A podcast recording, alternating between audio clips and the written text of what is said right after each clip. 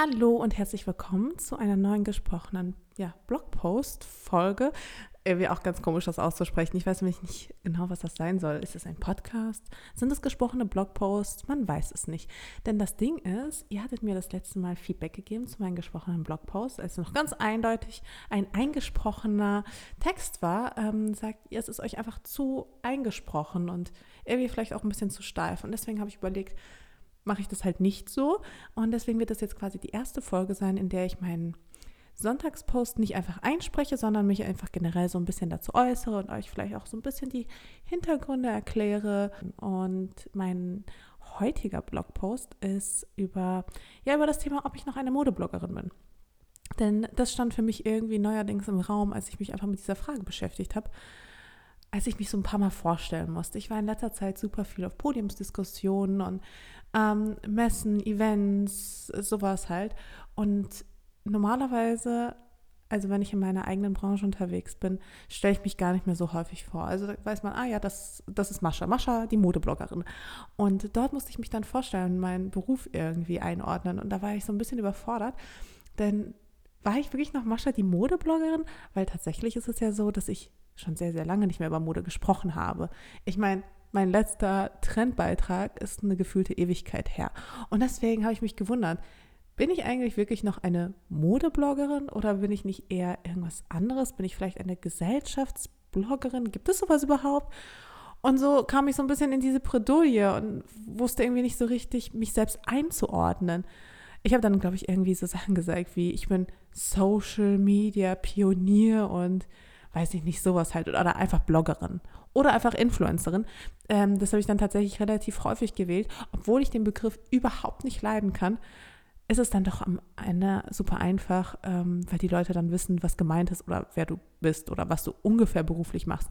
Danach kam es mal ein Haufen, ja teilweise auch unangenehmer Fragen, aber na gut, wenigstens konnten die Leute mich einordnen und ich hatte nicht so das komische schale Gefühl, was ich hatte, wenn ich gesagt habe, ich bin Modebloggerin. Das Ding ist halt, wenn ich auf meine bisherige Karriere zurückblicke, war ich aber genau das schon immer, nämlich Mascha die Modebloggerin. Klar, ich habe zwar damals nicht ähm, im Modekontext angefangen zu bloggen, aber nichtsdestotrotz bin ich ja ziemlich schnell da reingerutscht und war wahrscheinlich auch einer der ersten, die in Deutschland über Mode gebloggt haben. Und deswegen hat das auch einfach mal sehr, sehr gut gepasst. Und ich habe, ja, ich habe mich ja selbst darüber definiert und es war jetzt auch der Stempel, der mir aufgedrückt wurde, weil ich, ich meine, ich zeigte Mode, ich zeigte fast täglich neue Outfits, ich schrieb über Mode, ich gab Modetipps, also mein halber Blog war einfach dem ganzen Thema Mode gewidmet. Und nichtsdestotrotz, man entwickelt sich ja so ein bisschen weiter und das war bei mir eigentlich auch der Fall. Und irgendwann schleichend nahm Mode einfach immer weniger Raum in meinem Leben ein. Und trotzdem blieb ich ja weiterhin Mascha die Modebloggerin, obwohl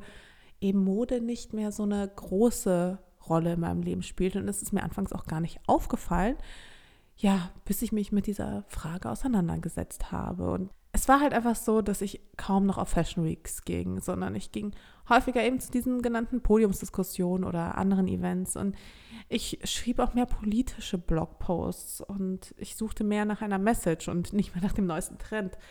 Und deswegen kam die Frage auf, wenn ich keine Modebloggerin mehr bin, was bin ich dann?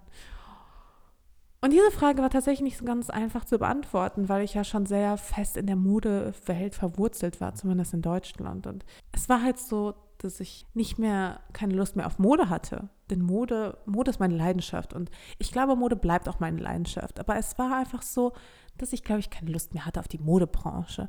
Irgendwie hatte ich das Gefühl, ich bin da rausgewachsen. Das interessierte mich einfach nicht mehr so sehr. Und ich fragte mich dann auch, was bin ich bereit dafür zu geben? Sprich, ist es wirklich mein Life-Goal, die rein internationaler Frontrows großer Designer zu belegen? Ist es mir wirklich unendlich wichtig, immer überall auf jeder Fashion Week zu sehen zu sein, ähm, dass mich die ganzen Streetstyle-Fotografen kennen und hast du nicht gesehen? Wie weit würde ich dafür gehen? Und vor allem nicht nur wie viele Posts und Events und Fittings, sondern vor allem wie viel Lebensenergie und Herzblut würde ich dafür in Kauf nehmen? Würde ich wirklich alles, also alles, alles, alles, alles dafür geben, denn tatsächlich ist es so, nichts weniger Erfordertes. Wenn man, so wie ich, mit so ein paar Mode, also wirklich so Instagram-Millionärinnen, Millionärinnen, doch ja, so nenne ich sie jetzt einfach mal, äh, bekannt oder teilweise sogar befreundet ist, dann sieht man, was für ein Lifestyle sie führen. Und ich habe mich häufig gefragt, ob es wirklich das ist, was ich will.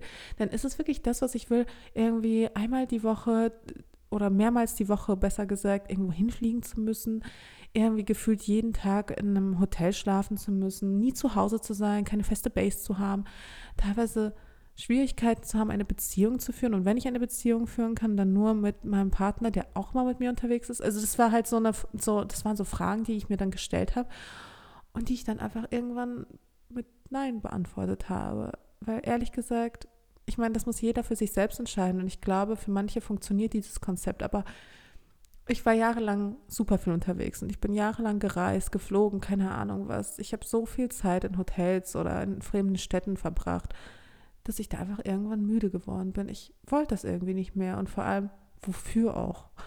Und ja, ich meine, klar ist es total schön in Paris und so weiter, London, New York, was auch immer, erste Reihe zu sitzen und einfach so diese Anerkennung zu bekommen und so dieses Gefühl zu haben, man ist wichtig, man gehört irgendwie dazu, aber mein Lebenstraum, weiß ich nicht, das ist es eigentlich gar nicht. Also mehr kann ein Ego nicht gestreichelt werden, aber ich weiß nicht, mich hat es einfach überhaupt nicht glücklich gemacht. Und irgendwie tat es ein bisschen weh, das einzusehen, weil ich dachte lange Zeit, dass es eben genau der Moment wäre, auf den ich hinarbeiten würde. Und das wäre so, wenn ich das Ziel erreichen würde, dann wäre ich so richtig glücklich. Und wenn mich die Vogue vorstellen würde als der neue Stern am Modehimmel, dann hätte ich mein Ziel erreicht. Aber wisst ihr was? Stattdessen ist was ganz anderes passiert. Ich wurde niemals in der Vogue als Modesternchen oder was vorgestellt und ich glaube, dafür ist der Zug jetzt abgefahren. Ich, ich habe Front Row auch international gesessen, aber ich weiß nicht, dieser Moment des Glücks, er hat sich nie so richtig eingestellt und ich weiß nicht, wann dieser Moment kam, aber irgendwann habe ich mir gedacht, gut, die Mode und ich, wir haben uns scheinbar auseinandergelebt. Es war so ein bisschen so, als würden wir in einer jahrelangen Beziehung stecken und sind uns aber dann irgendwie fremdgegangen und erkennen uns einander auch nicht mehr so richtig wieder und fragen uns so ein bisschen, hm, ist es noch das Richtige? Aber statt Schluss zu machen, brauchten wir wahrscheinlich einfach nur eine Auszeit. Und ja, genau die habe ich mir dann genommen. Und so kam es, dass ihr auf meinem Blog quasi keine, ja, so richtig moderelevanten Themen mehr gelesen habt. Es gab keine Trendberichte mehr, keine Modetipps, kein was weiß ich was. Ich habe mich stattdessen auf andere Themen konzentriert und versucht, meinen Weg so ein bisschen auch außerhalb der Mode zu finden.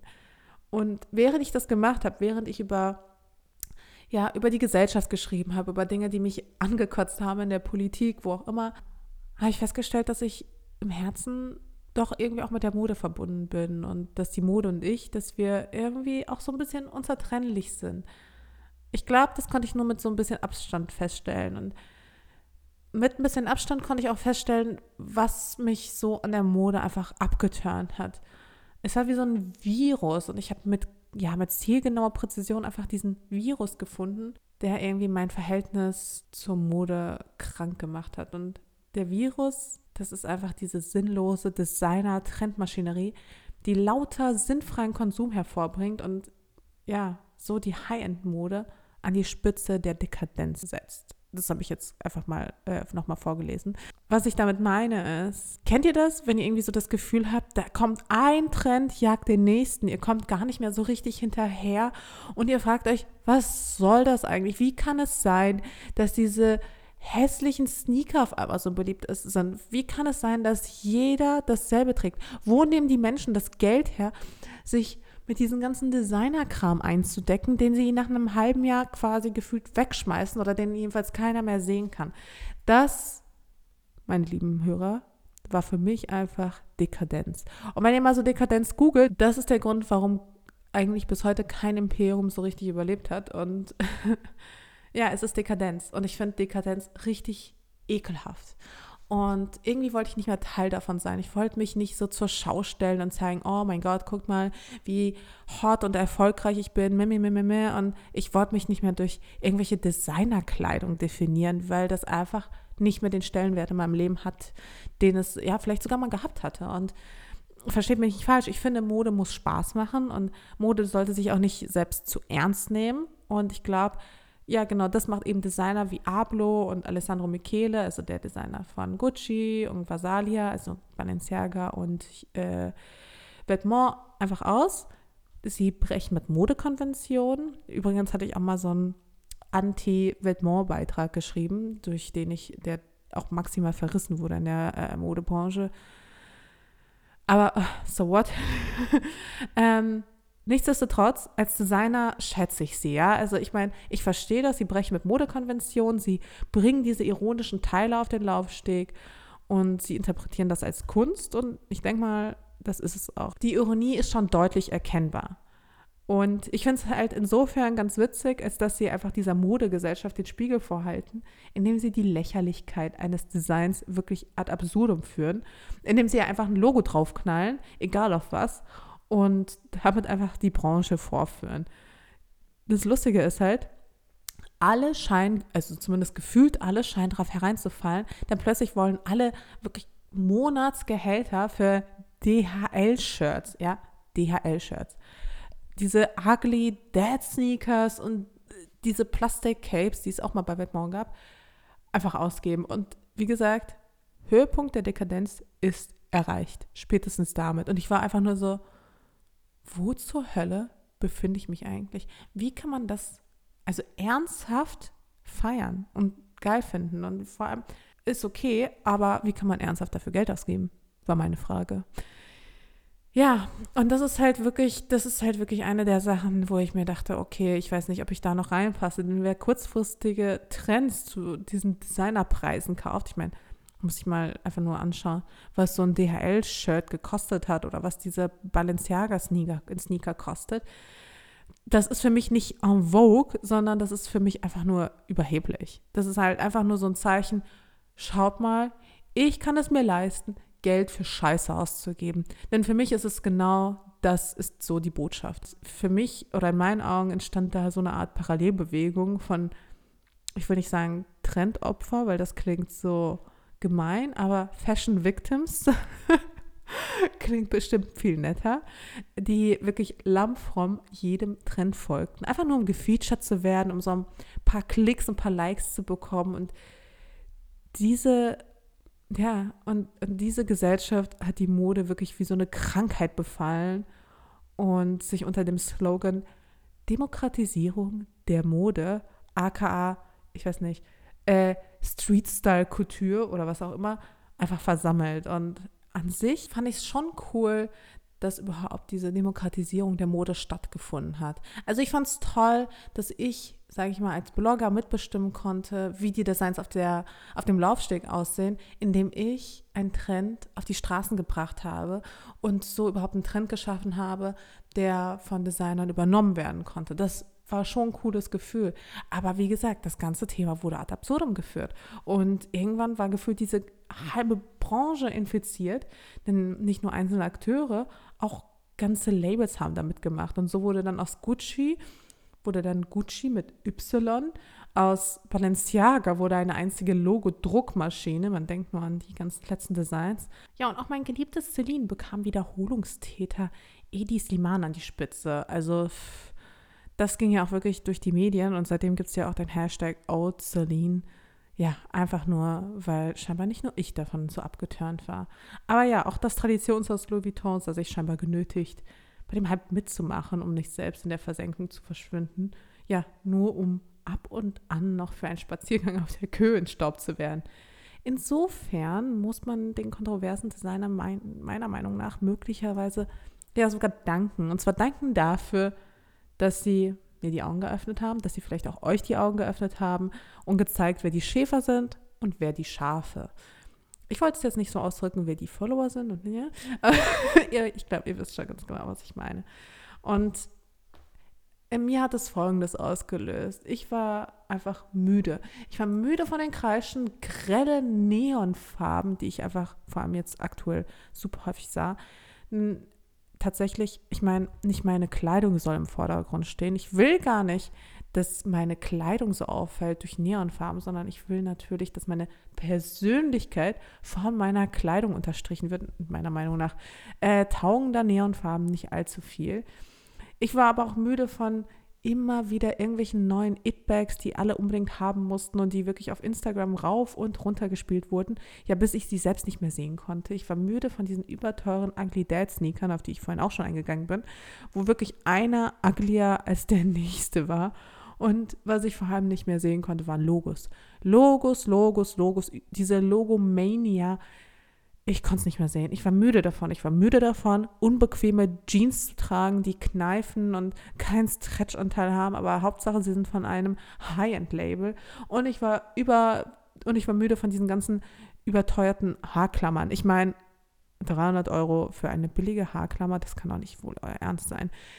Ich war davon extrem müde. Ich wollte nicht mehr Teil davon sein. Und ohne Witz, wenn Designerkleidung zum Massenprodukt wird, wenn der Mainstream überhand nimmt, dann geht für mich einfach die Faszination an Mode, an, ja, an Mode verloren und auch irgendwie so diesem Gefühl des Besonderen. Weil das war für mich Mode immer. Diese Möglichkeit, mich auszudrücken und in jedem Stück, was ich besitze, das Besondere zu finden. Und irgendwie wurde mir das kaputt gemacht. Und es ging einfach nicht mehr um Mode in der Modebranche. Darum ging es nicht mehr. Es ging nur noch um die wahllose Aneinanderreihung möglichst vieler Trends. Ich habe ja irgendwann mal so ein Experiment gemacht, in dem ich auf die Fashion Week gegangen bin und wirklich möglichst viele Trends angezogen habe. Ich fand mein Outfit grauenhaft, aber wisst ihr was? Es wurde rauf und runter fotografiert, weil die Street-Style-Fotografen, die ich im Übrigen total toll finde, ähm, weil die es halt wirklich rauf und runter geshootet haben. Ja, und dann kam wirklich dieser eine Moment, oh Gott, oh, und ich glaube, das ist jetzt der Moment, wo ich äh, eventuell ein bisschen Hate abkriegen werde ähm, von so Hardcore-Fans. Und zwar der Moment, als ich, kennt ihr Shirin David? Das ist so eine YouTuberin. Die hat einen Song rausgebracht, der auch krass durch die Decke ging. Und ähm, der Song hat den wunderschönen Titel Gib ihm. Und sie posiert da, ja, umgeben von übergroßen Designertüten. In dem Song geht es nur um, ja, möglichst viele Designernamen zu droppen. Und sie singt halt sowas wie Donatella Mom heißt doch die Schuhe Jimmy, wo ich mir denke, okay, ich glaube, der Tiefpunkt der modischen Talfahrt ist hiermit erreicht. Es tat mir einfach nur körperlich weh, also nicht nur die Musik, das Video, sondern auch die Erkenntnis, dass das die Influencer sind, gegen die ich mich modisch behaupten muss. Und ich war so, weiß ich nicht, ob ich Teil davon sein will. Weiß ich nicht, irgendwie nicht so richtig. Ich habe mir eine Auszeit genommen und einfach so ein bisschen in mich reingehört und mal so geguckt, was sich für mich gut und richtig anfühlt und festgestellt, dass ich aber irgendwie doch noch an der Mode hänge und festgestellt, dass es doch noch Hoffnung gibt. Ja, kommen wir nämlich zum positiven Teil. Kommen wir zu den Positivbeispielen. Denn ja, nicht jedes Modehaus macht bei dem Trend mit. Da gibt es wirklich einige richtig gute Beispiele. Beispielsweise Hermes. Äh, Hermes. Hermes, der Paketlieferant. Nein, Hermes äh, beispielsweise bleibt seiner Linie auf ewig treu und demonstriert Beständigkeit, indem es Luxus nicht nach außen zelebriert, sondern durch kleine Details im Tragekomfort bewusst einsetzt. Was ich damit meine ist, dass dieser Luxus nicht so richtig nach außen getragen wird. Also man sieht natürlich schon, das sind tolle, hochwertige Teile, aber es sind halt eben die Details, die es ausmachen. Das Futter, das, die, die Drucke, die aufwendig gestalteten Seidentücher. So häufig wissen Menschen gar nicht, was für ein Aufwand da betrieben wird, um die herzustellen. Oder ja, es ist einfach Luxus, der sich auch von innen wie Luxus anfühlt. Wisst ihr, was ich meine? Und da gibt es noch etliche andere Beispiele, beispielsweise auch Bottega Veneta, die ja genauso diesen Luxus eher nach innen tragen. Und man weiß aber trotzdem, dass beispielsweise eine Tasche von Bottega Veneta ist oder ein Teil von Bottega Veneta ist, weil sie eben so dieses Muster haben, die zeigen, man muss kein Logo einfach irgendwo draufdrucken, damit die Leute wissen, aha, das ist also Marke XY. Und die haben ja jetzt auch einen neuen Kreativdirektoren, Daniel Lee, der vorher übrigens auch sehr eng mit Phoebe Philo, die vorher bei Celine war, ähm, zusammengearbeitet hat. Und ja, dementsprechend wird jetzt auch Bottega Veneta als das neue Celine gehandelt, weil die machen echt richtig schöne, vor allem zeitlose Designs. Und apropos zeitlos, dann gibt es da ja auch noch Armani. Armani hat sein Label vor 40 Jahren gegründet. Übrigens, das habe ich ganz neu rausgefunden, da war er gerade mal 40 oder so. Der war richtig, ja, der war älter. war nicht richtig alt, aber für einen Designer ist schon äh, beachtlich, dass er relativ spät sein Label erst gegründet hat und dass es aber trotzdem so bekannt ist. Und bis heute gibt das ja auch nicht her. Und ich glaube, Armani steht wie kaum ein anderes Label ja, für Beständigkeit. Und es ist auch wirklich eine echte Institution in der Modebranche. Und das finde ich ehrlich gesagt total schön. Und eine weitere Institution ist Bali. Bali wurde vor über 150 Jahren gegründet und ich glaube, das ist eines der ältesten Modelabels überhaupt. Die können wirklich auf eine lange Tradition blicken und vor allem werden die auch ihrem Qualitätsanspruch einfach, ja, immer gerecht. Und das finde ich, ist auch so ein schönes Zeichen von Beständigkeit. Wen es dann noch da draußen gibt, Max Mara, natürlich. Die Sachen von Max Mara sehen irgendwie von, von Saison zu Saison irgendwie immer gleich aus. Und nichtsdestotrotz kann ich mich jede Saison für deren Entwürfe auch einfach begeistern. Und jede Saison feiere ich einfach deren, ja, deren Camel Codes. Und die haben ja auch so ein paar Icons, die sie Jahr für Jahr einfach reinnehmen und die einfach immer noch laufen. Und wenn man sich eins dieser Pieces kauft, dann weiß man, hey, das ist ein Teil, das wird es auch in der nächsten und übernächsten und über, über, über nächsten Saison auch einfach geben. Und das finde ich ist wahnsinnig toll. Und dann gibt es auch Stella McCartney, die schon immer auf Nachhaltigkeit gesetzt hat und die, glaube ich, jetzt auch gerade ein krasses Revival erlebt, eben weil sie zu den wenigen Designern gehört, die auf der einen Seite etablierte Designer sind und auf der anderen Seite halt auch einfach, ja, ein Label ist, das man auch mit gutem Gewissen kauft. Das finde ich wahnsinnig schön. Und was ich auch toll finde, ist, dass nicht zuletzt auch die ganzen Mode-Ikonen, auf die ich damals früher geblickt habe, zum Beispiel eben, ja, Victoria Beckham oder die Olsen Twins, die schon immer einen tierisch geilen Style hatten, oder auch Ellen Kling, eine der ersten Modebloggerinnen überhaupt aus Norwegen damals. All diese Frauen, die führen heute etablierte Modelabels und ausgerechnet die drücken sich durch zeitloses und schlichtes Design aus und nicht durch Logos. Ich meine, gerade diese Frauen haben als mh, mm, sehr modeinteressierte Frauen angefangen und sie haben jetzt wirklich so die schlichtesten und schönsten Designs überhaupt. Und sie stehen halt auch einfach für die Art von Mode, an die ich auch für immer mein Herz verloren habe. Und das ist eigentlich ganz schön, weil ich diese Frauen schon sehr, sehr lange verfolge und es einfach schön ist zu sehen, dass ja, die vielleicht auch dieselben Gedanken hatten wie ich heute und vielleicht auch vor denselben Problemen standen. Und es gibt noch eine weitere Entwicklung, die mir Anlass zur Hoffnung gibt, denn bekanntlich ist es ja so, dass nach jedem Tief auch ein Hoch folgt. Und so konnte ich vor allem in letzter Zeit beobachten, dass sich, okay, langsam, aber nichtsdestotrotz ein Wandel in der Modebranche ergeben hat. Und zwar wirklich nach einer gefühlten, endlosen Phase der Verschwendungssucht scheint sich nämlich auch langsam die, ja, die Marie Kondo-Mentalität auch in der Mode durchzusetzen. Und so sieht man plötzlich wieder mehr Designs, die mehr, hoffentlich, als nur eine Saison Freude bereiten.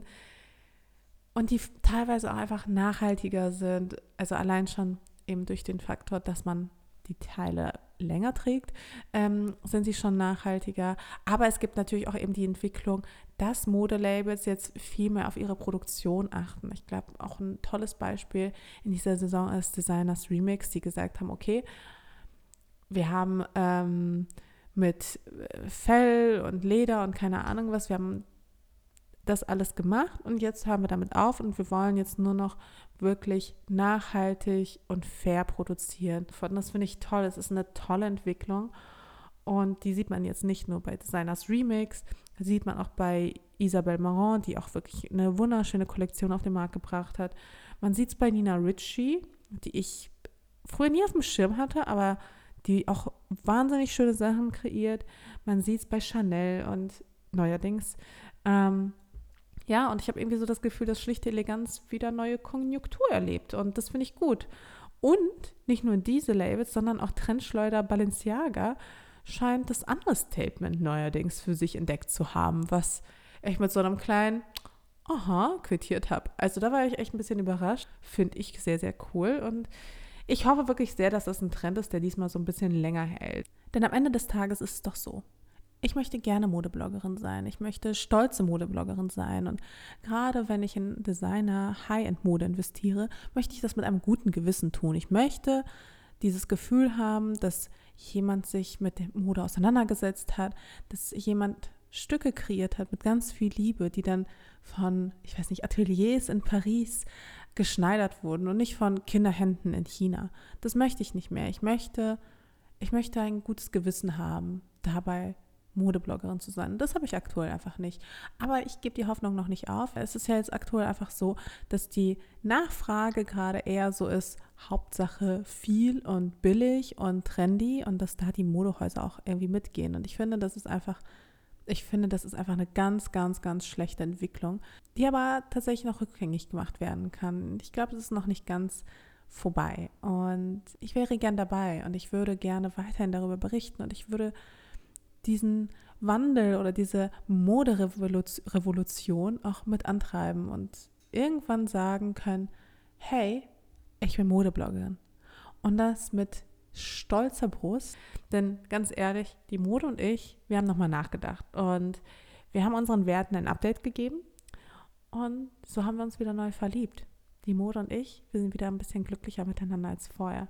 Und abschließend kann man halt wirklich sagen, trotz dieser ganzen Höhen und Tiefen, oh Gott, ich rede, als wären wir wirklich in einer Beziehung, aber trotz dieser ganzen Höhen und Tiefen bleibe ich wahrscheinlich im Herzen doch eine Modebloggerin. Nur eben eine mit politischer Haltung und hoffentlich eine, die ja eben nicht nur nach einer Saison vom Modehimmel verschwindet.